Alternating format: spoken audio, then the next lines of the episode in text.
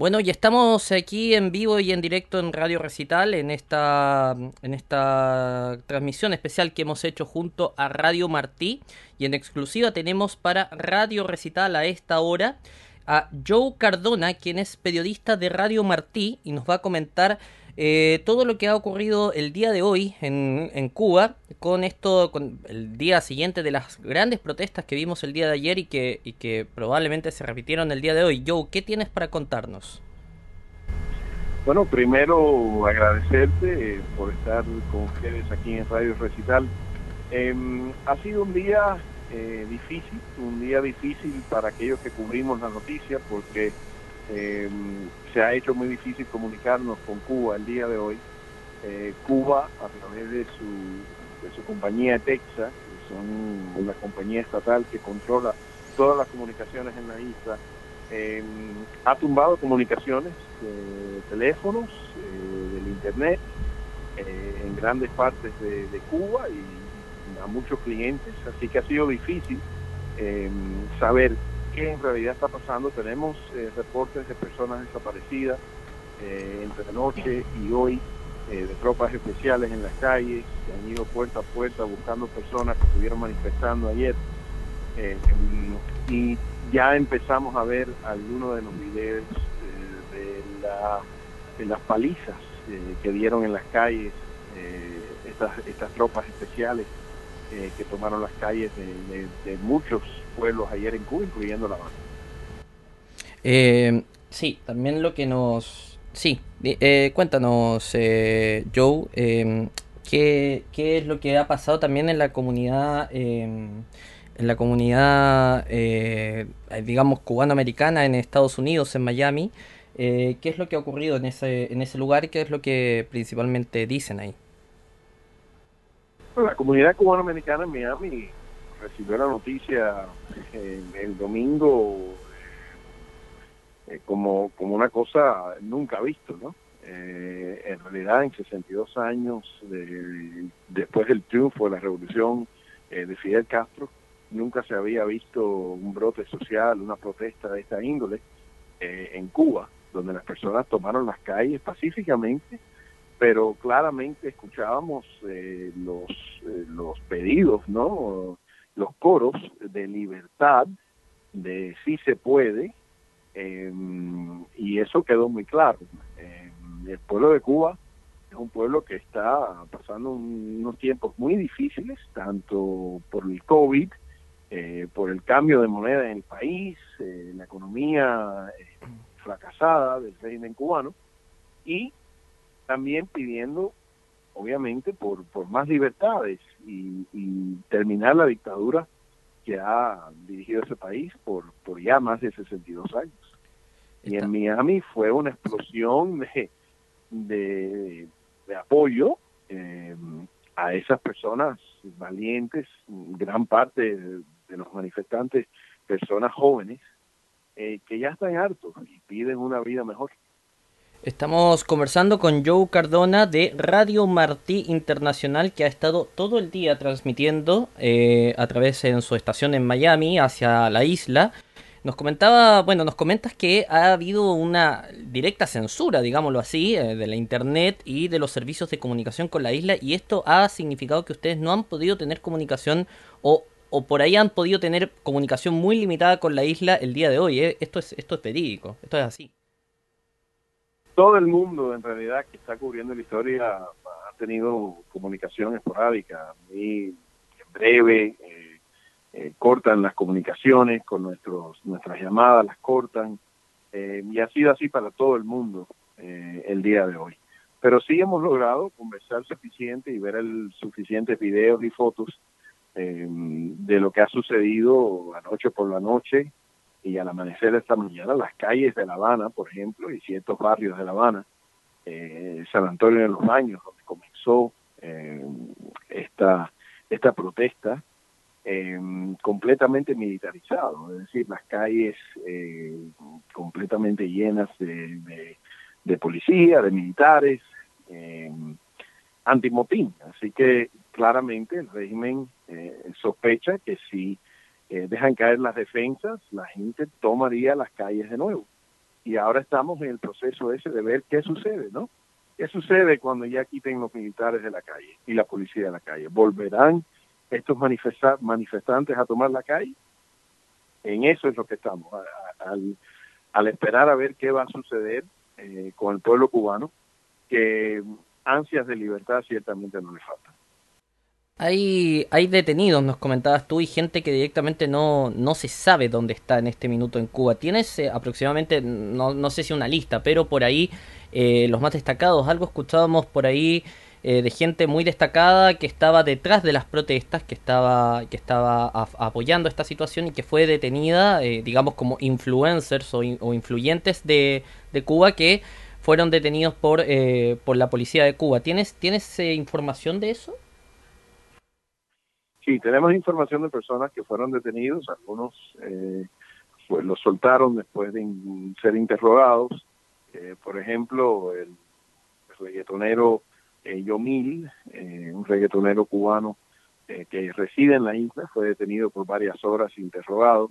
y otras personas que liderean dispersos grupos opositores dentro de la isla, de la sociedad civil cubana, como le decimos, eh, todavía están eh, desaparecidos e incomunicados, debía, debiera decir, porque eh, su teléfono no está funcionando, no se han comunicado con nadie, hay, algunas sospechas que, que permanecen detenidos y que fueron detenidos eh, en la noche del, de entre domingo y lunes.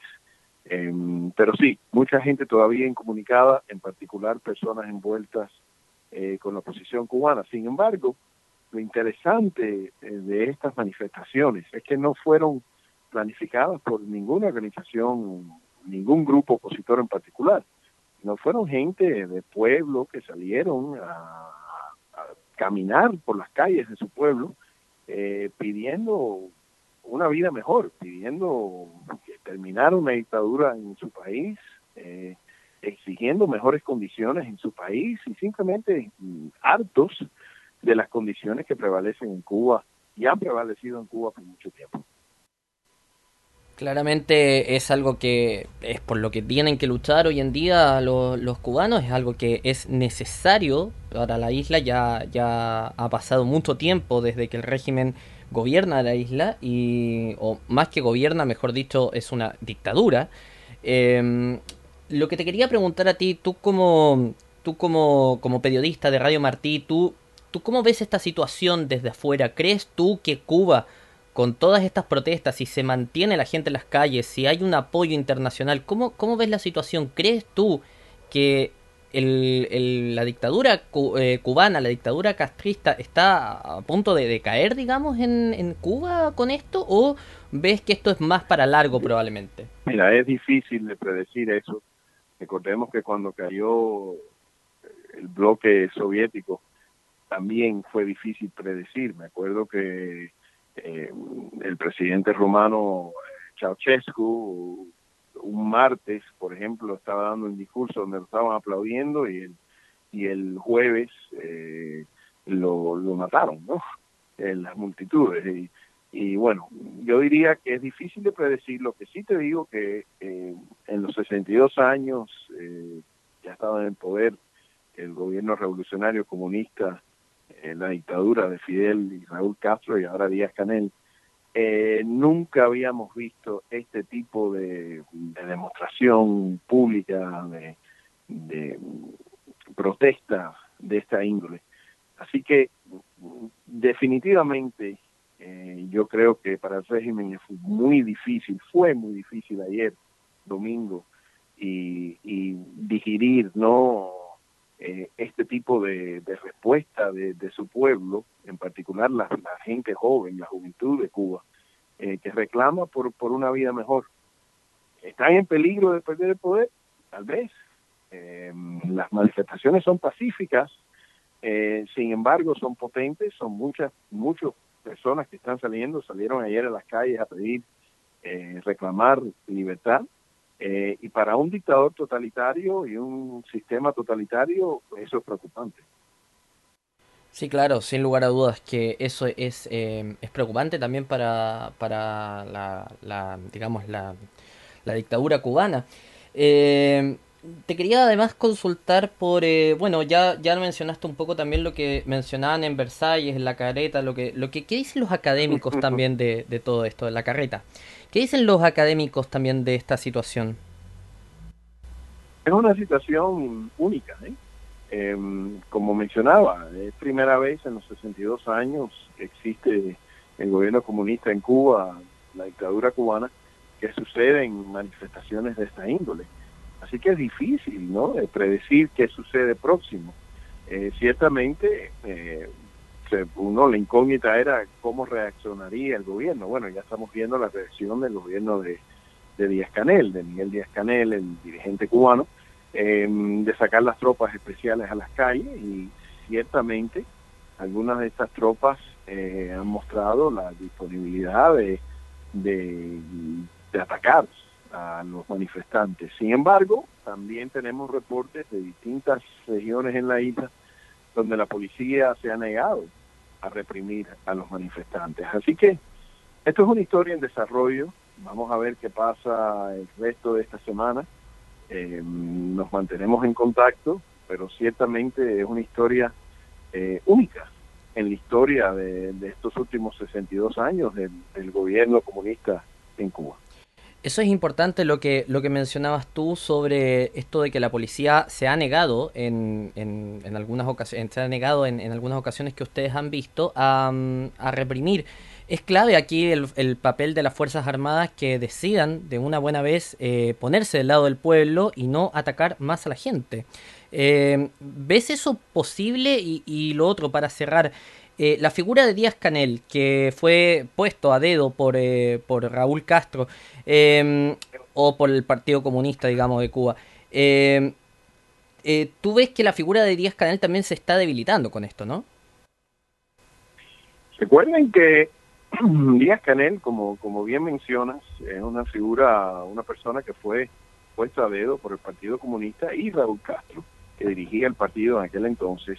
Eh, es importante de entender también que Díaz Canel eh, no solamente tiene la presión encima de, de las protestas y el descontento del pueblo, sino también el descontento que deben de tener los eh, más viejos revolucionarios eh, que quedan de la época de Fidel y Raúl Castro, que se deben estar cuestionando hoy y ayer que, que, de qué estaba sucediendo en las calles cubanas eh, de las cuales ellos dominaron tantas décadas, ¿no?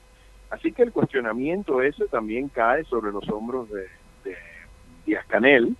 Eh, y la pregunta es, ¿reemplazará a Díaz Canel? Es decir, eh, en algún momento esas fuerzas armadas, en vez de tomar un paso hacia el bien y, no dispararle al pueblo, hacen todo lo contrario. Y disparan y reemplazan a Díaz Canel por ser muy débil en, en, en punto de vista de ellos, bajo el punto de vista de ellos.